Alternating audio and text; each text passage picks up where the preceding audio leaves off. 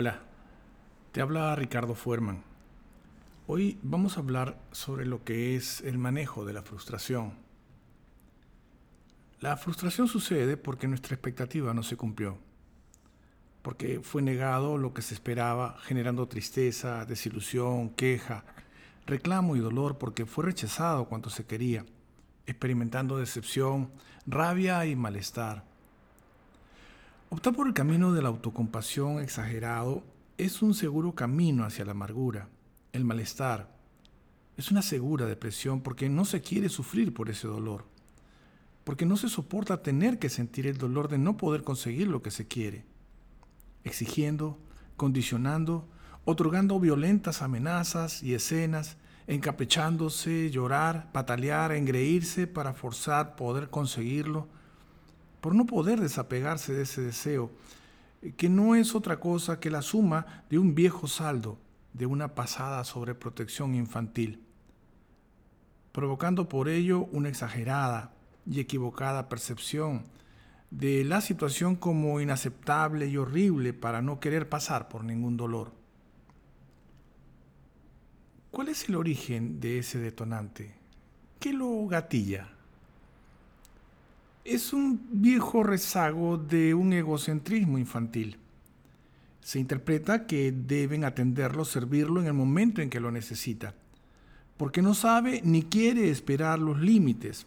Los interpreta como que le están siendo negados, que le están incluyendo, sintiéndolo como algo terrible, que le están despojando de cuanto necesita en ese justo momento. En realidad no sabe cómo eliminar, disminuir ni tolerar la incomodidad no sabe soportar la espera, no aceptando se posponga su satisfacción. ¿Por qué se tiene baja tolerancia a la frustración? No se puede ni sabe cómo hacer la diferencia entre necesidades y deseos.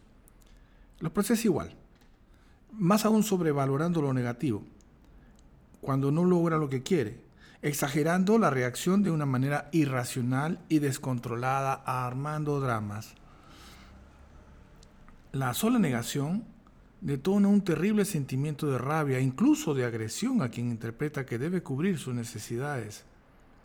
Se aferra al así es, no aceptando lo que realmente es, creando pues un, la situación de victimismo exagerado, una novela donde se requiere de un culpable, de un justificado cruel y merecido desquite en compensación por su sufrimiento injusto.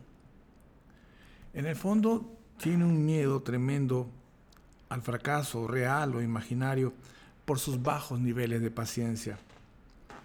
Este es un trastorno emocional que tiene el poder y la capacidad de destruir familias, amistades, relaciones de trabajo, relaciones amorosas. Es muy importante desarrollar aptitudes que desarrollen confianza, seguridad y serenidad. De lo contrario, lo único que van a lograr es enfermarse por tantas amenazas irreales. ¿Qué hacer?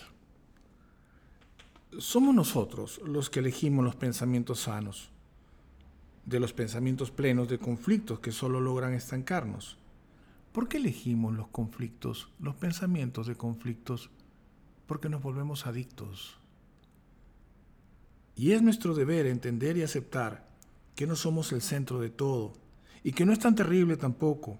Confirmar que no hemos logrado algo que queremos, pero podría convertirse en un reto si lo sabemos manejar y conquistar.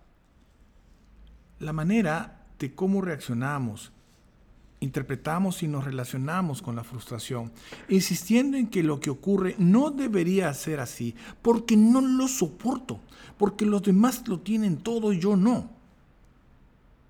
Es así como sin darnos cuenta formamos pues una creencia equivocada, que también es irracional y que lo peor de todo es que funciona como una guía, que finalmente es equivocada, porque aumenta el dolor, no resuelve nada. Más aún, las molestias que se están afrontando pertenecen a un ciclo, duran un tiempo, pero es posible soportar ese malestar. No es tan terrible como se insiste en sostener.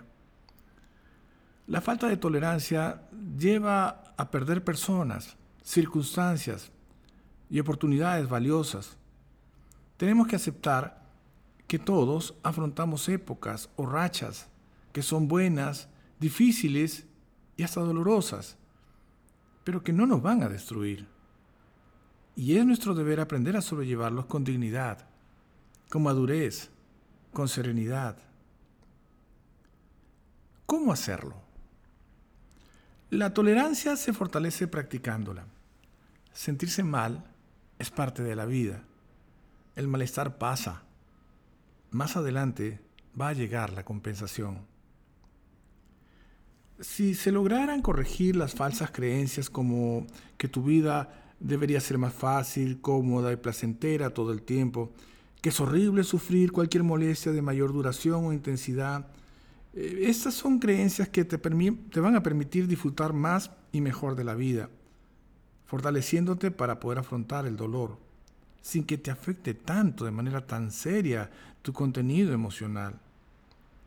La frustración se supera Tú lo sabes. Aceptando que esta forma parte de la vida. No es posible evitarla, pero sí es posible manejarla y hasta superarla. Es sensato, pues, aceptar y manejar la realidad de una situación por dura que sea, pudiéndose asumir de una manera mucho más positiva, mirándola de otra manera, porque nos va a ayudar a fortalecerla. Soltar la ira no ayuda a que todo se arregle porque entras a momentos transitorios de locura. Es mejor y más fácil reducir la expectativa de otras personas o situaciones. Aprende de los contratiempos. Controla tu impulsividad. Logra estabilidad emocional, permitiendo la aceptación de cómo eres. Eso es madurez. Y así es poder lograr la paz interior beneficios te va a traer el poder manejar la frustración? La buena noticia es que aprender a tolerar, sobrellevar y transformar la resistencia natural de la vida te va a hacer más fuerte. Cada dolor, cada dolor te trae una enseñanza. Manejarla te va a hacer más sabio. Por definición, la adicción es la poca o nula tolerancia al dolor y la frustración. Se enfoca en la permanencia del placer, lo cual te saca de la realidad. Vas a volverte dependiente, apegado y muy necesitado de aquello que interpretas te hace sentir vivo. Esto te lleva al narcisismo.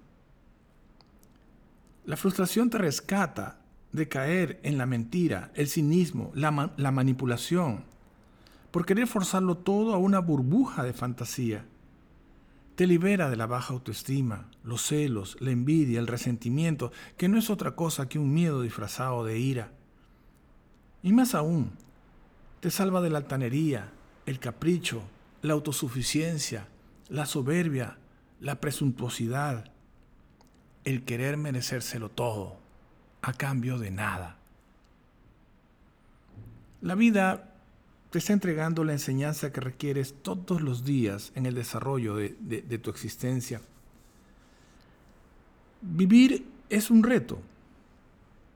Dios no deja de entregarle a cada una de sus aves la lombriz para sus pequeñuelos y para ellas, solo que no se los deja en el nido.